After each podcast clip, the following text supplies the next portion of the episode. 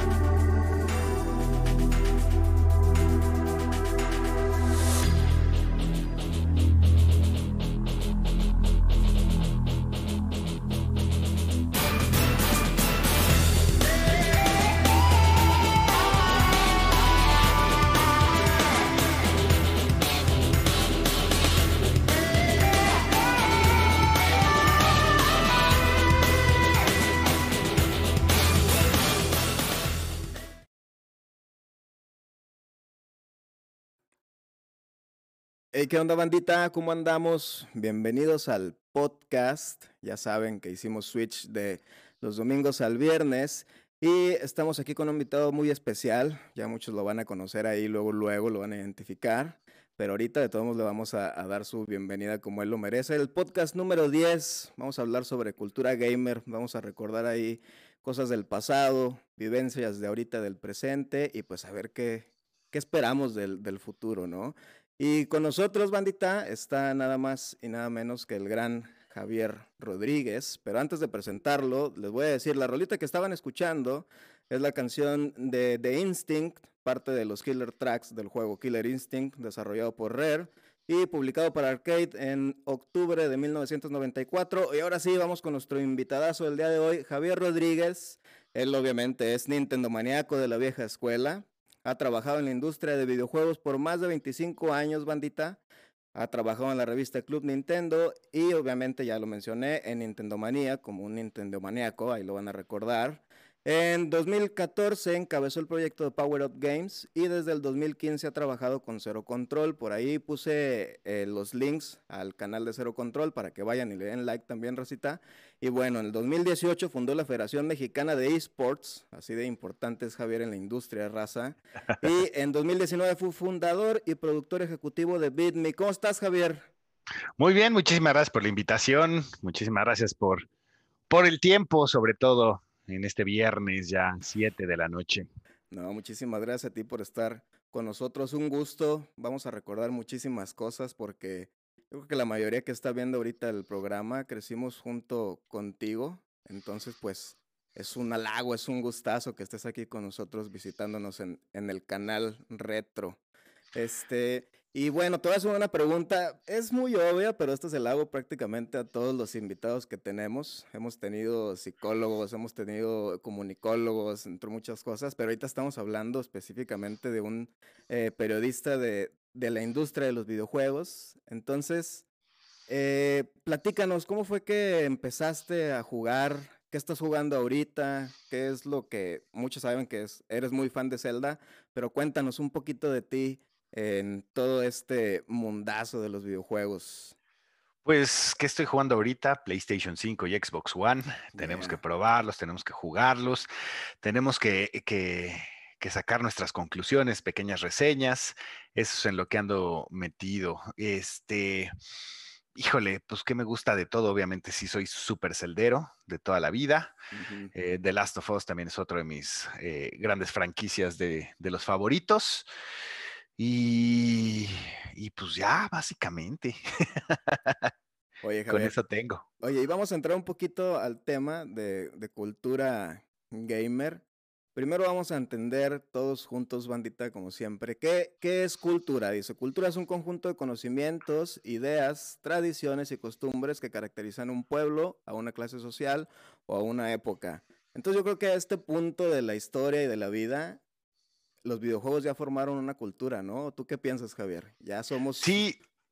Dale, dale, dale. Sí, sí, sí. La verdad es que eh, ahora sí que erróneamente se pensaba muchísimo antes que la cultura era escuchar música y ópera, este, música clásica, ópera, este, ver cuadros y esto. Y la cultura realmente es todo lo que conforma eh, un estilo de vida, en cualquier aspecto. Te puedes tener cultura deportiva, eh, saber mucho de los equipos, de qué fue lo que pasó con los jugadores de antaño, los equipos en los mundiales, en las selecciones. Eh, hay de todo y obviamente esta cultura del videojuego crece pues ya desde principios de los 80, cuando, cuando nace como tal la industria. Y pues ahorita el hacer un videojuego es eh, crear música y no es solo música que te acompañe, es música que te inspire, porque pues técnicamente la, música que tienes en los videojuegos está hecha para que des lo mejor de ti según los análisis y según los compositores y ves eh, todos los trazados, ves todos los dibujos, todo el arte que conlleva ser eh, el título que tú quieras.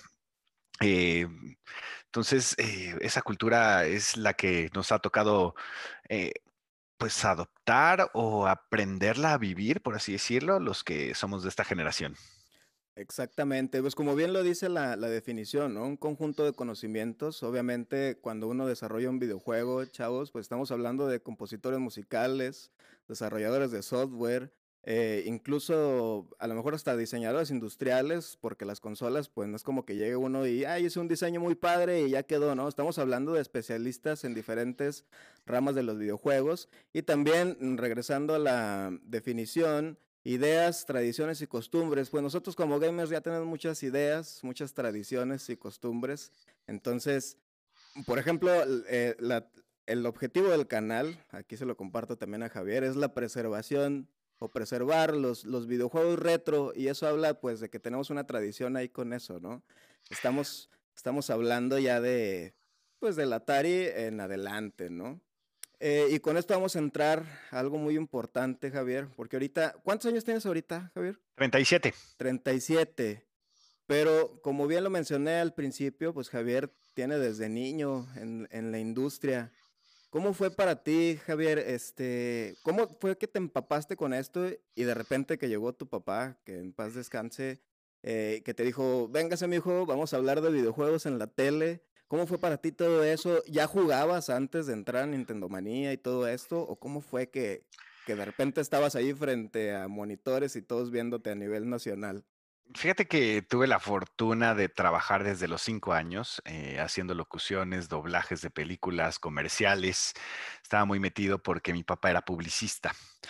Y entonces, como digamos que los medios no eran algo nuevo para mí, eh, mi papá junto con Pepe Sierra abren la revista de Club Nintendo y les empezó a ir tan bien que después de tres años, eh, Teruji de Kikuchi, que era el que tenía toda la distribución de Seito, que eran los que llevaban todo Nintendo a Latinoamérica, sobre todo también a México, eh, dice, bueno, pues nos está yendo muy bien en la revista y si estoy invirtiendo para que se vayan a coberturas a, al CES, al Shoshinka y todo esto, bueno, pues ¿por qué no hacemos un programa de televisión? Y de ahí fue que, que inicia, se hace un casting, eh, obviamente pues con todos los juegos que le llegaban antes al equipo de Club Nintendo, pues yo los jugaba, yo me iba a la oficina de mi papá a jugarlos, entonces pues sí tenía una gran ventaja, jugaba juegos seis, ocho meses antes o incluso un año antes de que salieran. Y este, y pues de ahí viene todo esto. Entonces, entre la combinación de haber estado en los medios, del conocimiento de los videojuegos, eh, de ahí empezamos en 1995, en marzo del 95, y pues estuvimos cinco o seis años ahí en, en pantalla y pues dándole con todo. ¿Y y cómo era convivir? O sea, ¿cómo era convivir con con la televisión y aparte tu vida cotidiana como niño? Porque digo, no es lo mismo estar como videojugador casual a dedicarte completamente en esto, ¿no? Como niño, ¿cómo lo vivías? Es esa parte. ¿O era para ti de que, pues, yo me la paso jugando y yo con eso soy feliz? Pues es que yo tenía que cumplir con eh, todo lo que me tocaba en mi vida diaria, tareas, ir a natación, ir a clases de inglés, lo que fuera, y este, y ya de ahí me ponía a jugar. Realmente no había mucho tiempo límite, incluso me tocaba de eso que eres niñito y no sé, bueno, todavía un poquito más chiquito cuando tenía unos 7, 8 años que me levantaba al, no sé, en la madrugada y me tocaba ver a las 2, 3 de la mañana a mi papá jugando Zelda, entonces se me hizo como una buena costumbre. Es algo que sigo haciendo en mi vida. Este, jugando Zelda a las 3 de la mañana. sí, sí, sí. Bueno, obviamente, eh, pues ya, ya me lo devoré, ¿no? El último, el Breath, eh, Breath of the Wild, eh, hace como cuatro años que salió, tres, cuatro años. Sí, ya tiene un buen rato. Y este, pero pues es una sana costumbre que se me hizo. eh, entonces, yo tuve la fortuna de que mi papá me obligaba a jugar videojuegos cuando pues a todos los de mi generación era para ellos un premio, para mí era una obligación. Era lo que nos traía el pan a la casa. ¿De verdad? O sea, tan tan en ese punto lo veías tú, o sea, era era parte de aquí yo llego a la llego a la casa pan y le ayudo a mi papá a a testear todo lo que le llega. Pues, pues sí, eh, realmente ese era eh, uno de los negocios más fuertes que tenía mi papá, la revista. Entonces, pues obviamente como niño, pues tú querías jugar videojuegos y decía mi papá, mira, me llegó este prototipo de J-League, que en su momento ya se convirtió en International Superstar Soccer, por Sí. ejemplo. Entonces, eh, pues yo lo, lo jugaba, me acuerdo que cuando era mi cumpleaños, pues todavía no estaba de moda los cuatro controles, entonces nos prestaba el Super Nintendo, el adaptador de los cuatro controles y, no sé, por ejemplo, J-League, que era el de International, entonces iban mis amigos a jugar a la casa. Era divertido, divertido. Oye, ¿cuál es el juego más raro así que te acuerdes, eh, que conservas? ¿Incluso conservas algunos de esos de esos juegos que les llegaba a prensa de para testear? Eh, de los prototipos, no, esos sí se los quedaban de trabajo. Ahí tenemos un par en la gente del equipo que, que sigue trabajando con nosotros. Este, los guardamos como, eh, ¿cómo se llama? Eh, pues como especímenes raros, como Milo Secret Castle, por ejemplo. ajá. Y de mis juegos favoritos, solo conservo cuatro de los, de los grandes, por así decirlo, de mi infancia, que es Zelda 1 y 2. Y conservo Shadowgate y Deja Vu, que eran unos RPGs que esos los guardé porque eran los que jugábamos mi hermano, mi papá y yo cuando éramos niños. Entonces, eh, como que tienen un valor sentimental para mí. Claro, de hecho, sí, recuerdo mucho que vi una historia ahí en tu Instagram donde empezaste a enseñar, eh, diferentes cartuchos de Nintendo. No me acuerdo cuáles eran, pero creo que en el que más enfatizaste fue fue el Zelda, ¿ese fue el Zelda que era de de de tu papá? Eh, sí, sí, sí, sí. El original que, te- que lo teníamos, ese, ese es el que conservo. no, pues, a además de dorado, pues, ya tiene también ahí o otro otro valor más más grande. Qué Y es que para mí es, es de los más importantes porque es el primer juego que yo acabé como tal. tú solo. Yo acá, ajá, entonces, eh, es como mi primer gran logro de, de videojugador. Ok. Oye, Javier, una anécdota ahí, ahí chistosona de, de, tu, de tu época, no necesariamente del programa, ¿eh? sino tú como videojugador cuando eras niño. Por ejemplo, yo te platico una cuando estaba chavito, eh, me iba a comprar el juego de las Tortugas Ninja en el tiempo, porque me acuerdo mucho que me gustaba mucho el de arcade, y recién el del Super Nintendo. Eh, y cuando salió de las Tortugas Ninja 4 eh, en el tiempo, hubo ahí una, Turtles in Time. Yes. Hubo, hubo, unos ajustes ahí en el peso mexicano, bandita, y el juego me salió como si me hubiera dado una patada en la carota, ahí un, un cholillo o algo, y me metieron una regañada, ahorré mucho dinero, yo creo que me pude haber comprado muchísimos juegos, y pues me fue como en feria, ahí aprendí a que debía revisar primero qué iba a comprar antes de hacerlo.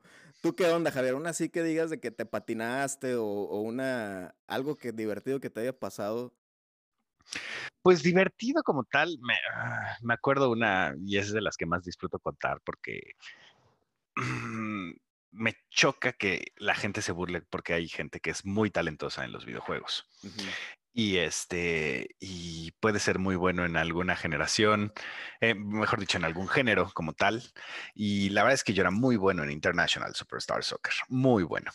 Eh, entonces, alguna vez fuimos a una tienda departamental y estaba un chavito uruguayo muy pesado. Y es que ustedes son los de Nintendo. Sí, sí, sí. Es que yo te ganaría en International Superstar Soccer porque me la vivo jugando aquí, porque mi mamá es la gerente de el área de videojuegos y aquí me la vivo pegado. Y no sé qué. Y yo, ah, ok.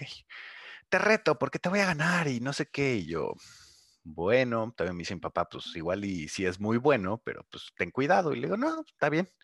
Y le gané 19-0.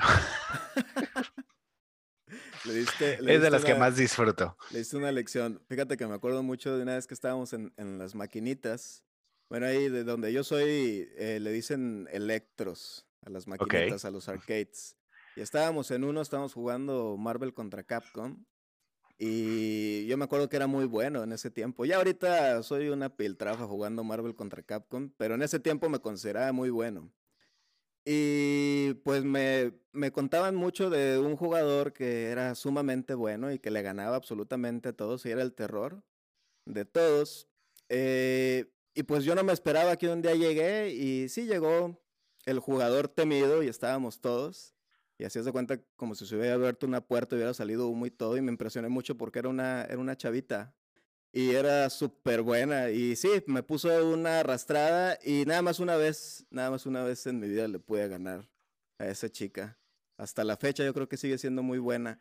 Pero como tú dices, lamentablemente a veces como, como streamers me ha tocado también en directos, no, no míos, pero sí en otros, donde presionan mucho al jugador eh, porque no está jugando bien o porque está pierde y pierde. Y, y pues como que nos desviamos un poquito, ¿no? Eh, voy a tocar un, un, un punto que, que, se me ocurrió ahorita con este tema. Eh, ¿Qué crees que pase o por qué una comunidad se empieza a hacer tóxica? Porque sí, sí veo a veces que hay muchas broncas entre que si te gusta el Xbox, que si te gusta PlayStation, que si te gusta Nintendo. ¿Qué crees que pase ahí, Javier? Es una muy buena pregunta. No me había puesto a, pensarla. Híjole, yo creo que hay diferentes factores. Una es obviamente la naturaleza del ser humano de la competencia, el querer ser el mejor. Y hay gente que no sabe, y como te lo ponía en el ejemplo anterior que, que te mencionaba, es puede ser muy bueno y no ser humilde, o puede ser muy malo y puede ser retador. Entonces, eh, cuando ves a alguien mejor que tú, hay dos opciones. Puedes decir, yo quiero ser como él y voy a practicar para ser como él, o el güey no es tan bueno, pero pues a mí me la pela. Y entonces empiezas de agresivo cuando pues no, no existe la necesidad, cuando no existe esa razón de ser. Entonces, creo que es mucho como manejarte por esos dos caminos o que la gente se maneja por esos dos caminos y ya después el poder esconderte atrás de un avatar, de un gamer tag, de un PSN ID, en donde nadie te ve la cara y solo eres el usuario 1234. Entonces puedes rantear y puedes este, tirar eh, popó por todos lados este, sin que nadie sepa quién eres. pues creo que también ese es uno de los mejores escudos que tienen para contaminar las comunidades. Y es bien, es muy curioso, ¿no? O sea, dentro de la cultura gamer hay, hay subculturas y como estas mismas tribus urbanas, como tú dices, eh, que una pertenece a PlayStation, otra completamente a Nintendo y otra completamente a Xbox. Pero nos perdemos del sendero, chavos, y no nos damos cuenta que estamos cortados por la misma tijera. Al final del día, todos somos, todos somos jugadores. Bueno, esa es, mi opinión. Por ejemplo, también una de esas, de esas razones y, de las cosas que, que, dicen es que si juegas FIFA no eres gamer. Claro que eres gamer. Eres gamer desde que juegues las señoras, este, las mamás que están muy de moda. Bueno, estaba muy de moda. Candy Crush.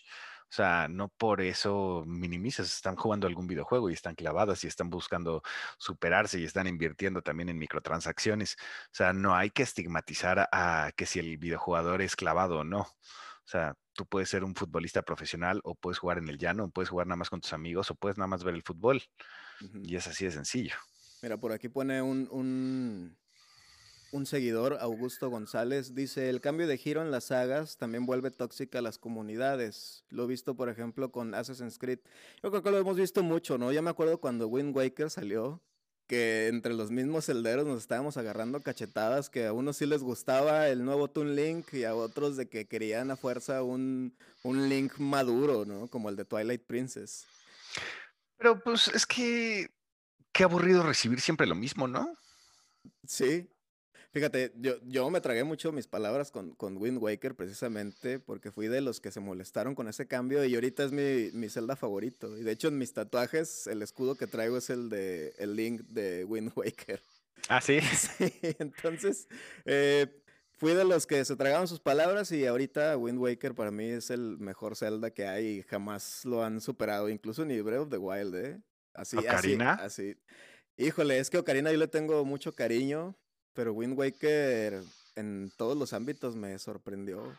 Yo creo que fue también el factor sorpresa de que cuando lo jugué, ya entrando en, adolescencia, cuando lo jugué, eh, iba sin esperar nada.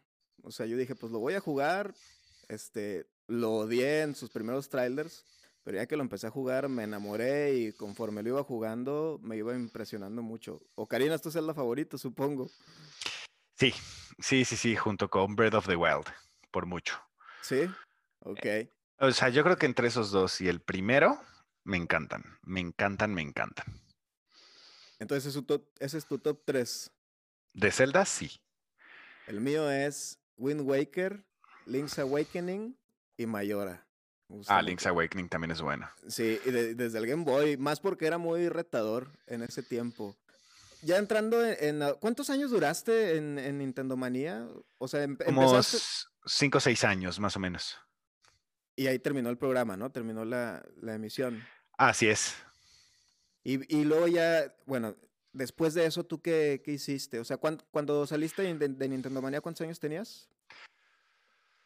Como 17, 18, más o menos. Y seguiste en la industria, ¿y qué, qué seguiste haciendo ya a esa edad, Javier? ¿Qué empezaste a eh, de ahí me fui a escribir con Eugenio Derbez, luego me estuve trabajando cuatro años en Televisa Deportes como comentarista deportivo, me fui a vivir a Miami a hacer un, a estudiar, a hacer unas producciones, me regresé a México y regresando a México empezamos otra vez el proyecto de Power Up Gamers ahí en Foro TV. ¿Nos puedes platicar un, poquito de Power Up? Porque de eso sí, de tu trayectoria, fíjate que eso me llama la atención, porque creo que se me lo perdí, Javier. ¿Me, platicas un poquito aquí y a la comunidad también? Sí, fue cuando justo eh, platicamos, eh, regresé de Miami y, y ahora sí que nos juntamos con todo el equipo para ver la posibilidad de regresar en televisión. Obviamente, pues habían pasado muchos años, estaba obviamente toda la información inmediata ante eh, pues lo que es internet, la velocidad de las redes sociales. Y este, y regresamos con Foro TV en televisión abierta, Canal 4 de Televisa.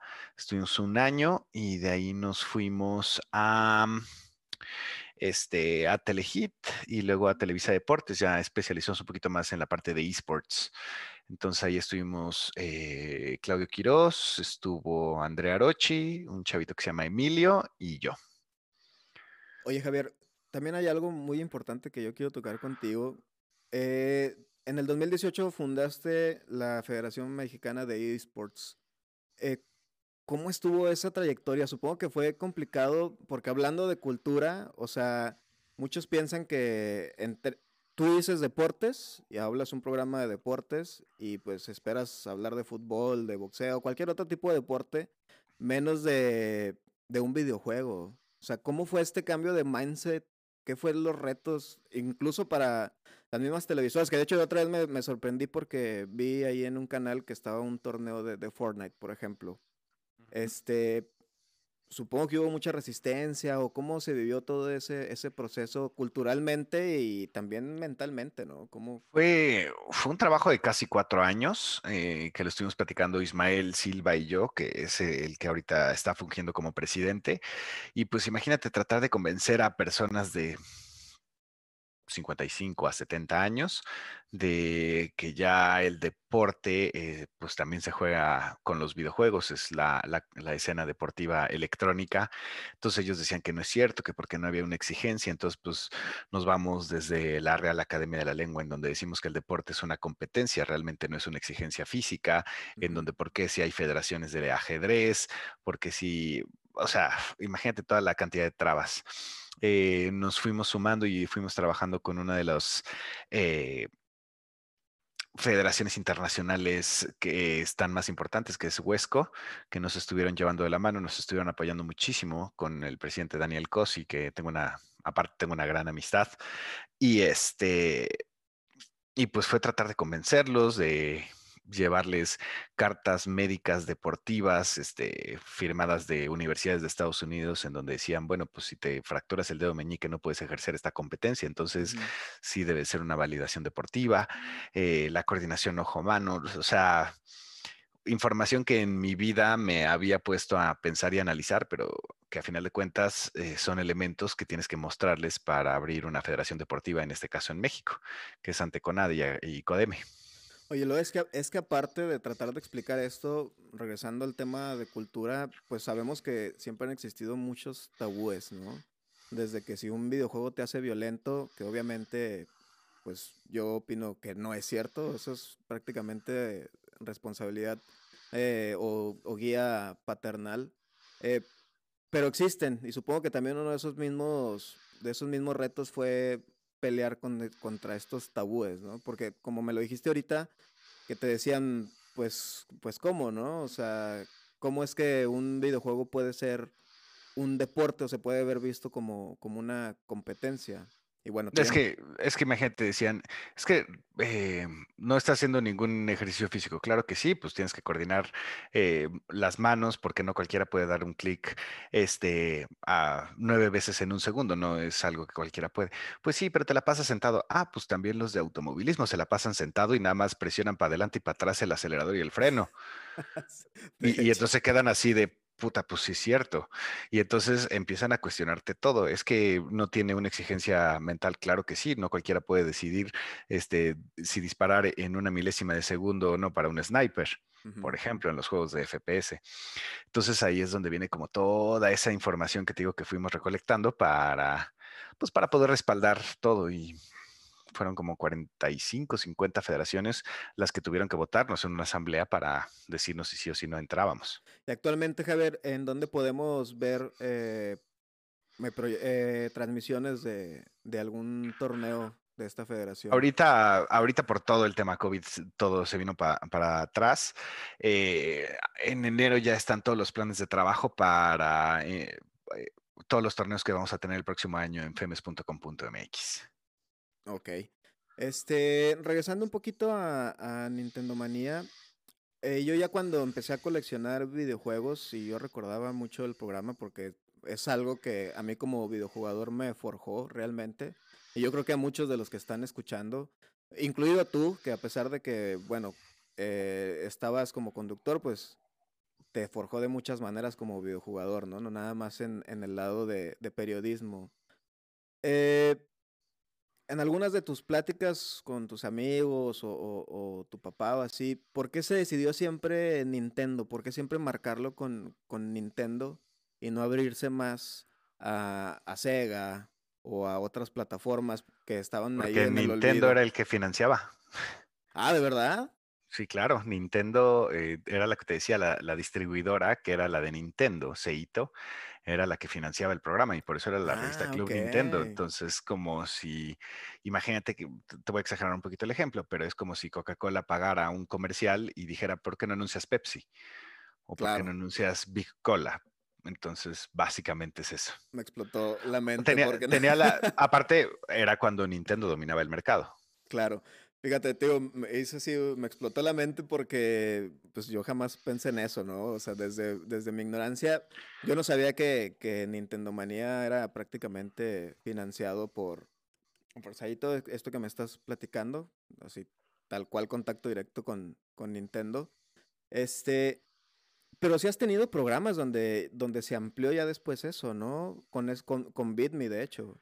Sí, o sea, desde Power Up, desde que empezamos con como Cero Control y en su momento ya, como dices, con BitMe, también se hizo porque pues obviamente eh, el mercado pasó de ser un 95% de Nintendo a 30 y no sé, Xbox, PlayStation, Nintendo, este, las nuevas consolas, los nuevos juegos, los third parties, este, los que se juegan en exclusivo y son temas de interés general.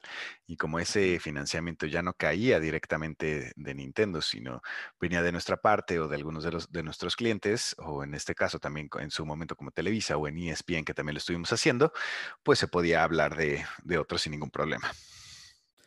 ¿Y hacia dónde crees que va la, la industria. Fíjate que yo con, bueno, con PlayStation 4 sentí, sentí que duró mucho la, la, generación, duró como siete años, ¿no? La, la, generación de PlayStation 4 y Xbox.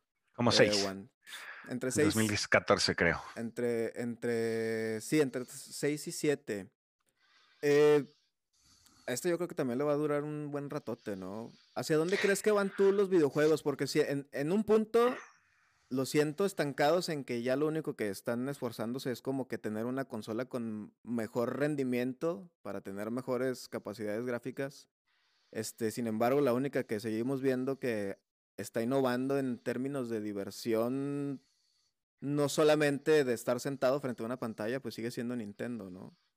¿Crees que Nintendo siga haciéndolo o, que se adapte a pues hacer lo mismo, tener, tener poder? Pues yo creo que a Nintendo le interesa hacer juegos deportivos, eh, de, no deportivos, divertidos, perdón. Uh -huh. Juegos divertidos y entretener a la familia, entretener a, a todo, ahora sí que a toda una generación que es con la que crecimos y en este caso ya sumar también a nuestros hijos. Porque a ellos no les interesa eh, correr sus juegos en 4K ni tener el mejor procesador. Ellos lo que quieren es que la gente se divierta.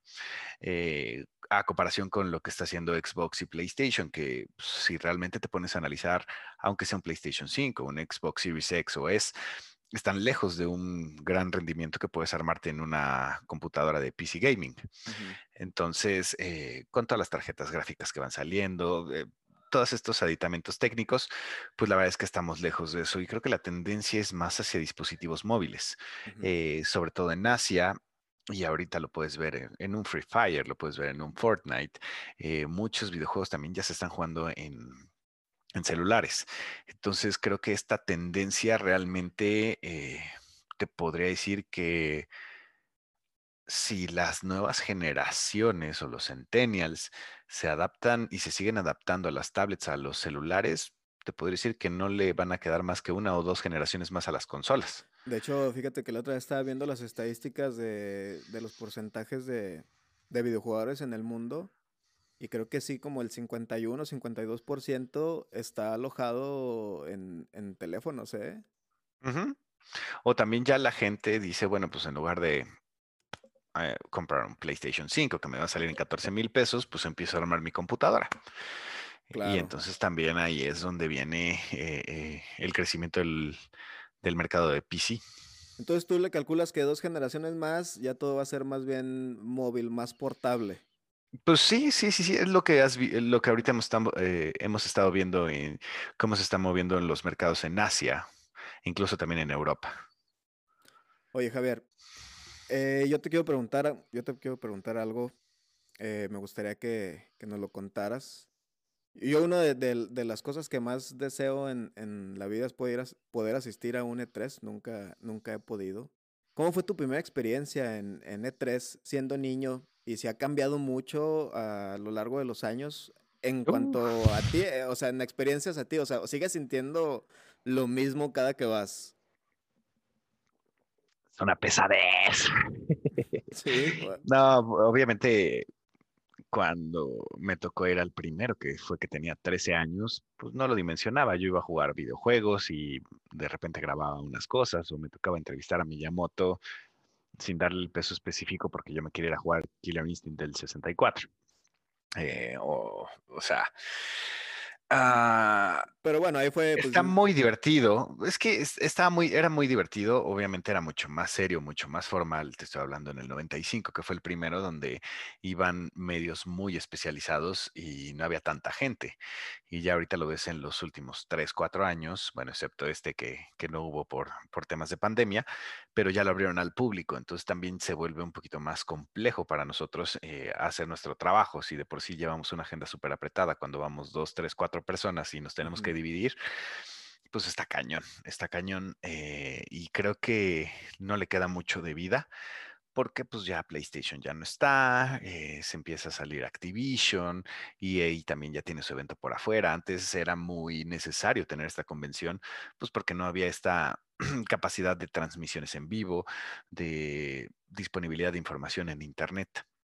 Entonces, ahorita, ¿para qué te sirve pagar dos millones de dólares en un show floor cuando puedes pagar dos millones mejor invertidos y hacerlo tú por separado y que en lugar de que seas una información más del montón, tengas el momento en donde tú quieras exhibir, que sea más importante o que también termine este tu año fiscal? Que de hecho, gracias a eso ahí fue cuando se empezaron a hacer todos los Nintendo Direct, ¿verdad? Exacto. O sea, de que ya, ya, ya no querían depender eh, exclusivamente de, de E3 o, o Toco Game Show o algo así. O sea, ya, como tú y ellos lo manejan a sus tiempos.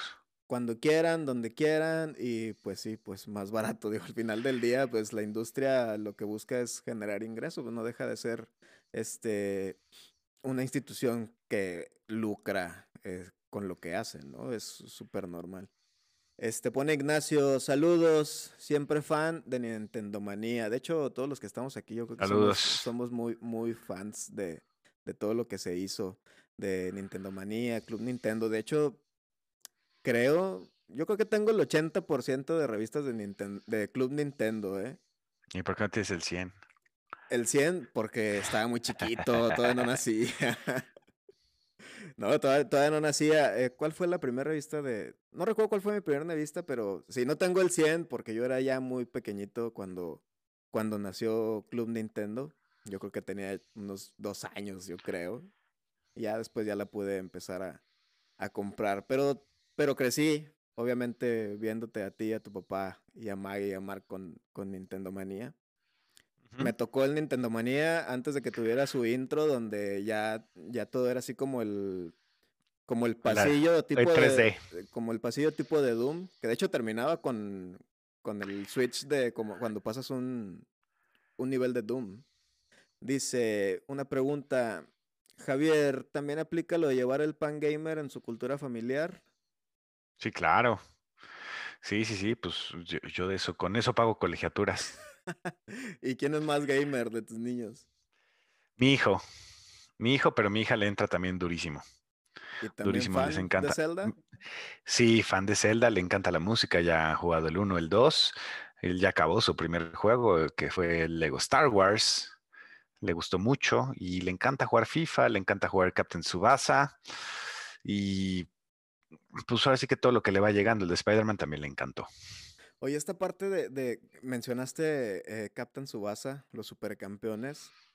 Está muy padre eh, cómo han avanzado los tiempos hablando de cultura y todo esto, porque yo me acuerdo, tío, cuando empecé a coleccionar, los juegos que yo tengo de los supercampeones, a excepción de, este nuevo, pues todos son japoneses. y, y, eso está muy padre porque muchos videojuegos que, que, se quedan, que se quedaban en Japón ya nos están llegando. Por ejemplo, yo estoy muy feliz también siendo gran fan de Dragon Quest, que Dragon Quest esté teniendo un poquito más de presencia ya por, por estos lados. Yo creo que también en términos culturales, pues eso está muy chido, porque es muy diferente jugar un RPG japonés a un RPG eh, norteamericano. O sea, simplemente el japonés pues es más, pues son más lentos, por así decirlo, ¿no? Eh, y aparte, el alcance de las redes sociales me gusta mucho también, porque antes tú no sabías quién, quién eran los desarrolladores. A menos de que te pusieras a leer los créditos, que pues bueno, pues no. pero yo creo que te dabas cuenta en las cortinillas de inicio, por ejemplo, en Super Nintendo era, si veías un Konami o un Capcom, sabías que era un juego de calidad. Ah, ah, claro, pero, pero ya después en estos tiempos podemos saber qué directores son, si, ya no nada más te fijas en si es Konami, si es Capcom o de lo que sea, sino ya ves, ah, es Konami, pero lo está dirigiendo tal, y la música es de tal. Y eso también está muy padre, ¿no? Por ejemplo, yo soy de, de los... Es lo que decíamos de la cultura. Sí, por ejemplo, yo soy de los ñoñazos que sí están trabajando. Bueno, yo soy, yo soy este ingeniero en sistemas y está trabajando y tiene su soundtrack ahí de Symphony of the Night o de Curse of Darkness. Y pues está chido, ¿no? O sea, al final del día, como tú dices, culturalmente, pues, pues es parte de, es, de incluso es artístico, que mucha gente no lo entiende. Este, ¿cuál es tu soundtrack favorito de videojuegos? Todos los de Zelda de Koji Kondo, sin ningún problema. De hecho, lo tengo en mis canciones favoritas de Spotify. Tengo ahí como unos covers, este, medleys ahí medio extraños este, con orquesta. Están muy buenos. Ah, sí, es una chulada. Siempre es una chulada eh, escucharlos en, en, orquesta. De hecho, en el, en el Skyward Sword es donde venía el, el disco orquestado, ¿no? Ese es, ese es buenísimo, es una chulada. También el del 25 aniversario, también, uff. El concierto estuvo muy bueno, por cierto. Muy, muy, muy padre. Pero a ver, la pregunta del millón. ¿Cuál es el que menos te gusta? Así es el videojuego que menos me gusta? De Zelda, de Zelda, de Zelda. Ah. ¿Y el soundtrack que menos te gusta de Zelda? No, es que realmente todos les guardo cariño, todos los he jugado, este, me gustan porque te hacen pensar, eh, se me fue el nombre, el de los cuatro links, que también tienes que ir armando como, que es más puzzle, Four Swords, por ejemplo, es uno que no es tan Zelda, pero pues también se vuelve exigente por ser un gran puzzle. Eh, no sé, no sé. Por ejemplo, la música de Mayoras se me hace muy buena, pero es muy oscura, es muy pesada. No es algo. El exacto. de los deprimidos. Exacto, pero no deja de ser una mala música, pero no es una música que me guste.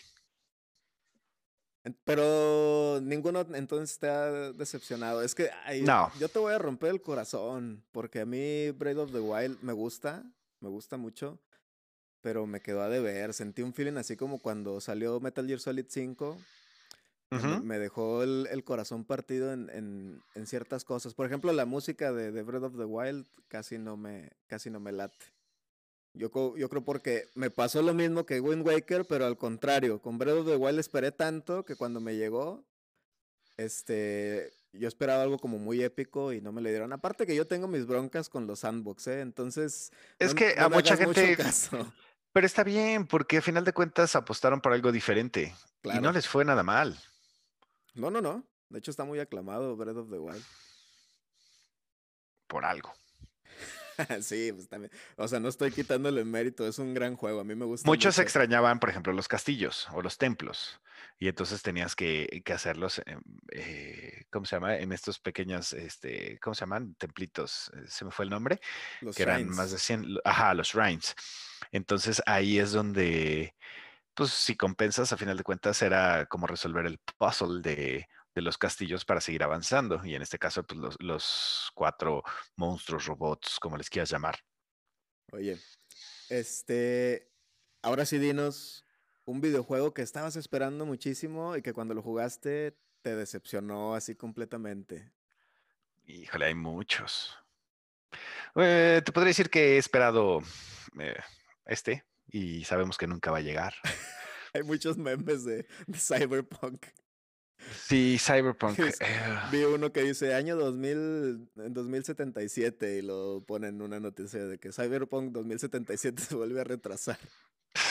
Sí, o sea, no sé, e, es que hay muchos, hay muchos que igual y no me han llenado al 100%, pero no te podría particularizar alguno en particular. O sea, decirte uno en particular. ¿Tienes uno así de que lo jugaste y te enojaste de tanto que lo esperaste y no fue lo que, lo que tú mm. esperabas?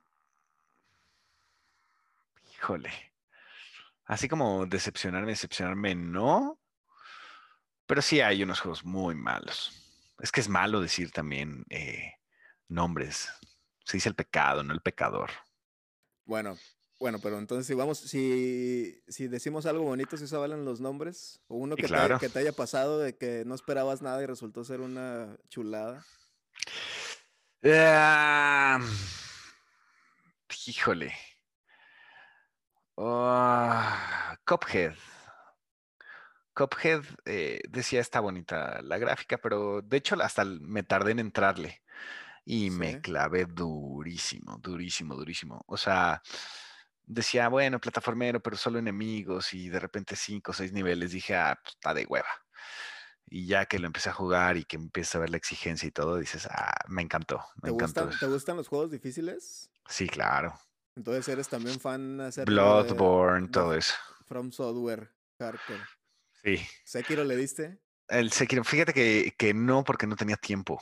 Es una chulada, ¿eh? No tenía tiempo, estábamos tapados de trabajo. Juégalo. Mira, a mí, a mí el que me pasó que no esperaba mucho y resultó un juego muy bonito. De hecho, era un niño cuando lo jugué para el Super Nintendo. Lo renté porque era el único que, que tenían. O sea, fui a, a uno de estos locales donde uno rentaba videojuegos y renté el de, el de Hook. No sé si te acuerdas o si lo has jugado. Uh, el de Peter Pan. El de Peter Pan, basado en la película de, de Robin Williams. Robin Williams. Y dije, ay, pues el de Hook. Pues también como niño, yo, ni siquiera sabía que Hook era el Capitán Garfio, ¿no? Este, y no, ya no lo quería regresar. Me, lo, me acuerdo, me lo rentaba como dos días y me lo logré acabar como cinco veces. Y yo creo que es uno de mis juegos favoritos hasta la fecha. Ah, sí. Sí, está muy, está muy padre. De hecho, en el, en el canal ahí, para el que lo quiera revisar, lo estuvimos jugando hace, hace poco. Ahí lo terminamos y hablamos un poquito de, de la historia, de dónde viene el juego y de la película aparte. Entonces, si no lo han visto, chavos, incluido tú, Javier, si, si te gusta, si lo gustas ir a ver, ahí está en el canal. Muchas gracias. Este, muy bien. Eh, ¿De qué más podemos hablar? Es que en términos de cultura, pues hay muchísimas cosas, específicamente de, de los videojugadores. Eh, Racita, no se olviden de hacer sus preguntas si ustedes quieren eh, hablar algo o quieren que Javier nos responda algo en específico. Por ejemplo, ahí pusieron, eh, como qué giros en las sagas pueden decir que han sido muy buenos. Pues el de Wind Waker, ¿no? Es un buen ejemplo. El mismo Breath of the Wild que estábamos mencionando, que se sale como de lo del método Zelda que habíamos visto desde 1986 y que tardó 20 años en darle un giro muy profundo. Dice Gustavo, otro Gustavo. No Ok. Dice, ¿cuánto tiempo le metes un juego antes de hacer una reseña? Uh, eso es una pregunta, ¿eh? Tienes que acabarlo mínimo para poder dar un veredicto. Depende eh, mucho del juego, ¿no? O sea, no es lo mismo, por ejemplo, acabarte el Cuphead que acabarte, no sé, Amazing Spider-Man. Exacto, exacto. Y, es que no es solo jugarlo y decir, ah, está bueno, está malo, es este buscar en los controles, buscar la historia, buscar eh, eh, los tiempos la exigencia misma del juego. O sea, como que son demasiados factores los que yo le vería. Y es, es complicado salirte del. O sea, ser como esta parte imparcial, porque yo imagino que es difícil cuando tú esperas mucho un videojuego. O sea, imagínate que eres fan del Hombre como muchos son fans del Hombre y les toca reseñar el juego de Spider-Man y resulta que sí es bueno, pero no es tan bueno como. No estoy hablando específicamente de este Spider-Man, ¿eh? porque es muy, es muy bueno. De hecho, de hecho, es muy bueno. ¿Cómo te sales de esa burbuja? Porque a mí se, se me haría muy complicado de que estoy súper fascinado, pero si tengo que ver las cosas malas. Debes de ser, debes de ser objetivo. Debes de ser objetivo. creo que eso es muy de manera interna. Eso se burlaban mucho los de mi equipo, este, y gente cercana que me decían, The Last of Us, es que ya le vas a poner un 10, y yo, pues de arranque sí, pero pues mejor le voy descontando puntos, porque era un juego que esperaba muchísimo. Eh, híjole, esa parcialidad sí nada más cae con tu objetividad y tu criterio, porque también te debes de poner a pensar que eh, las cosas que tú digas van a tener repercusiones, en este caso económicas, con otras personas que consideran o que creen en tu trabajo. Entonces, si yo digo que un juego es muy bueno y van a desembolsar 1.500 pesos y de repente dicen el juego está asqueroso, pues también te recae un poquito de culpa. Y más ahorita que han subido muchísimo, eso es un tema. Los impuestos y todo. ¿Crees, que un día lleguemos a los, a los tiempos hermosos donde donde el juego bueno valía. Yo me acuerdo, por ejemplo, cuando estaban los de 64, me acuerdo de que el Zelda, por ser un juego así súper bueno, estaba en 700 pesos, porque era el wow, ¿no? El Ocarina del Tiempo. Pero luego y comprabas el, el Dot Dodgers, también de 64, y lo comprabas en 400 pesos, porque era... El, de Superman 64. A veces te lo regalaban. Este, ¿crees que un día lleguemos otra vez a, esos precios más estandarizados? No, no, no, no. Pues, realmente son muy pocos los distribuidores que hay en México y para que sea negocio, pues tienen que equilibrar todo. O sea, ¿crees que van a ir para arriba en lugar de para abajo? Y aunque baje el dólar, ¿eh? Porque van a decir si la gente ya está acostumbrada a pagar 1500, como porque se los va a desde. Pues la verdad, es, eh, pues es un negocio y en el negocio uno pierde y otro gana. Pues prepárense, bandita, porque tienen que empezar ahí a ahorrar y, y más bien hacer compras inteligentes, ¿no? Porque ya nos... Por ejemplo, el Game Pass, ahorita lo que está haciendo Xbox es muy inteligente. Entonces ya te tienes, ya tienes ahí diferentes juegos eh, por una suscripción. Van a agregar los juegos de EA. Entonces también se convierte en una muy buena opción. Tanto que PlayStation también va a sacar su, su formato digital. Excelente. De hecho, sí, el Game Pass. Yo nunca le he entrado, pero estuve viendo ahí unos, unos videos que, pues sí, el catálogo está inmenso. Y de hecho, en, Play, en PlayStation 5 van a hacer algo similar, ¿no? Sí, sí, sí, por eso te digo que también van a tener una nueva plataforma, independientemente de que si eres suscriptor eh, del PSN, eh, te dan juegos gratis mes a mes y ya los dejas en tu biblioteca. Hace como uno o dos meses tuvieron, por ejemplo, Street Fighter 5 entonces yo no lo había comprado, pero pues dije, ah, pues de una vez lo sumo. Excelente. Te quiero hacer una pregunta, yo creo que es muy, muy personal. Eh, los videojuegos para ti, ¿qué son? ¿Qué te hacen sentir? O sea, a nivel mental, emocional, ¿qué te dan? ¿Qué te suman? Híjole, me dan una gran satisfacción me gusta compartirlos. Eh, si hay juegos, por ejemplo, como Cuphead, que tienes a tu player 2, es muy divertido. Es eh, la paciencia, es el... Yo pude haber tenido una muy buena partida, él o ella también muy mala partida y de todos modos es, bueno, pues somos equipo y tiene que salir o hay que insistir. Eh, cuando juego los solos, me encanta como el poderme desconectar y poder disfrutar una historia en la que yo decido qué es lo que va a pasar cuando juego con mis amigos en un FPS o los juegos en línea y empiezas a platicar de todo, que era algo que, me decían, es que la gente va a salir eh, y, a tomar una cerveza con sus amigos y yo pues de todos modos platicaría lo mismo que estoy platicando ahorita mientras matamos a Crota en Destiny 2. Y cómo te organizas y todo. La verdad es que es para mí es un modo de vivir, es una experiencia y, amo, amo jugar videojuegos. Y hablando de, tabúes nuevamente, Javier, ahorita con lo que nos estás compartiendo y que obviamente también este, tu familia eh, está muy cerca de los videojuegos, ¿qué le dirías a, todos los padres eh, o adultos que tienen este tabú de los videojuegos? Principalmente de que te digan, eh, ser un videojugador ahorita eh, por ejemplo, a nuestra edad, pues es ser, ser inmaduro, por ejemplo, que obviamente pues, no tiene nada que ver con tu madurez, sin embargo, existe, ¿no? El tabú y el estereotipo. Y también hay padres que, pues, lamentablemente te voy a platicar, te voy a platicar una, una experiencia, igual y para darle más, más ahí feeling a la pregunta. Una vez vi una publicación en Facebook de, de una persona que decía, eh, mi hijo está vendiendo todas estas cosas por cambio a la adolescencia. Estamos hablando pues de un niño de 11 años, o sea, su adolescencia a 13 años. Y me metí a las imágenes y pues estaba vendiendo sus videojuegos. Entonces, pues es lo mismo, ¿no? Este mismo tabú, este mismo estereotipo. Tú como, como papá, como adulto, que se dedica también a esto, ¿qué le dices a esas personas que llegan, tú eres inmaduro por jugar, este, y, pues está mal visto, por así decirlo, no, o sea, no estás haciendo nada productivo. Pues es, mira, me encanta, me encantan los deportes y me encanta poner este ejemplo.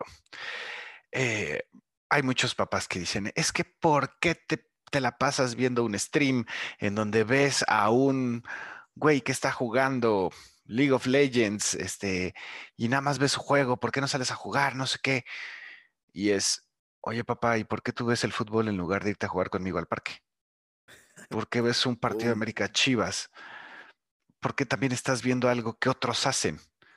Entonces existen ídolos, existe una aspiración de ser mejor, existe, por algo estás viendo eh, a esa persona. Puede ser porque sea muy hábil, puede ser que sea muy talentosa, puede que nada más sea muy divertida, puede sea muy grosera, pero es una particularidad que tienen esta, en este momento los, los streams y es básicamente lo que pasa con los videojuegos. Eh, los videojuegos ya son, son la segunda industria más importante a nivel mundial de entretenimiento, solo para abajo de la pornografía. El videojuego vale más que toda la industria de Hollywood, de la música, del deporte convencional, y hay trabajos eh, de directores de mercadotecnia, este, de relaciones públicas, de lo que tú quieras. Y además está el del desarrollador del videojuego, está la gente que también eh, desarrolla historias, música. Entonces, en cualquier ámbito prácticamente del que tú quieras de estilo de vida o que pueda aplicar para un trabajo a la gente, eh, a final de cuentas, ahí va a haber trabajo dentro de esta industria. Este, me gustó mucho tu respuesta y lo voy a nutrir ahí un, ahí un poquito. O sea, es parte de ver más allá de la caja, ¿no? Salirse de, de la caja y, y, ver qué más hay. Por ejemplo, en mi, en mi experiencia, el jugar videojuegos, eh, aparte de la satisfacción que me trae, que es muy similar a, a, la tuya, hizo que mi gusto por la música aumentara un mil por ciento. O sea, yo actualmente toco la batería y, y el piano y, y una de las razones por las que empecé a practicar esos instrumentos fue precisamente por enamorarme de la música de los videojuegos. Igual mi, mi hobby por dibujar, entre otras cosas, ¿no? Entonces hay que ver un poquito más allá de lo que nada más tenemos hacia el frente, ¿no? Como dices tú, hay profesionistas eh, que se meten años de estudio para poder desarrollar estos, estos videojuegos. Este, hay incluso personas dedicadas al cine trabajando en videojuegos y volvemos a lo mismo. El señor Guillermo del Toro. Así es, que ahorita, ahorita está de, de la mano mucho con... Es un ganador del Oscar y que quiere Kojima. meterse en esta industria y que lo ha tratado de hacer muchísimo tiempo, es por algo. Claro. Sí, no, y de hecho, como tú dices, las, las producciones eh, de videojuegos, yo creo que ya está, están invirtiendo más dinero que incluso producciones cinematográficas, ¿no? Pero... Exacto. Pues bueno, entonces es, hay muchísimo por donde llegarle aquí a la cultura de, los videojuegos, la cultura gamer. Eh, ha sido un placer, Javier, que estés con nosotros platicando de tus experiencias, eh, de cómo ves tú la industria, de cómo ves alrededor. Está muy padre que hayas estado aquí con nosotros. Eh, antes de despedirnos, me gustaría que nos compartieras qué sigue para ti y nos compartas también tus redes sociales donde nos podemos eh, contactar contigo, verte, qué es lo que viene, todo, todo. Échanos aquí una. Eh, pues bueno, pueden seguir a Cero Control. Eh, está como arroba cero control MX. Eh, ahí estamos teniendo los programas los miércoles a las seis completamente en vivo con Julián, con Lena. Estamos haciendo streams. Vienen unos proyectos bastante interesantes. Eh, ¿Qué más? En mis redes sociales eh, estoy como arroba GRA10 en Twitter y como arroba GRA100 en Instagram. Y pues ahí, ahí podemos interactuar. Excelente. Pues bueno, bandita, ya saben cuáles son las redes sociales de, de, Javier para que vayan y vean todo el contenido que está haciendo. De hecho, ya hiciste un boxing de, de PlayStation 5, ¿no? Y, y, de Xbox también. Y de Xbox, vayan a revisarlo. Ya dijo Javier también que va a haber sorpresas. No me las quiere decir, chavos, no le puedo sacar la sopa, pero hay que verlo, hay que seguirlo para ver todo lo que se viene este, sobre la industria. Y pues muchísimas gracias, bandita, por haber estado aquí con nosotros acompañándonos. Espero que lo hayan disfrutado, que hayan recordado eh, todas sus vivencias. Eh, y pues no tenemos más que agradecerte, Javier, que hayas estado con nosotros en esta comunidad que es chiquita pero bonita de videojugadores retro. Aquí seguimos y aquí andaremos, mi buen. Te agradecemos pues, mucho. Yo les agradezco muchísimo y ahí seguimos en contacto. Así es, seguimos en contacto. Nos despedimos. Bye bye, Racita. Acuérdense que mañana vamos a estar jugando a las 7, Bruja de Blair. Nos vamos a meter ahí unos sustotes. Y el miércoles, pues a ver qué, qué le seguimos. Se me hace que le vamos a seguir a Ocarina en nombre de, buen Javier, porque estamos jugando Ocarina también en el canal. Entonces ya, yo creo que ya es momento de, de seguirle. Vamos al Templo del Agua. Me da miedo, pero bueno, ni modo.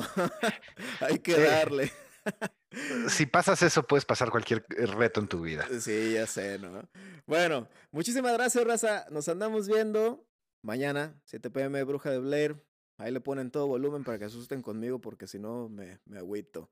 Bueno, pues ahí están las redes de Javier también, por si las quieren seguir. Hasta la próxima, Racita. Estamos en Gracias. contacto. Bye, bye.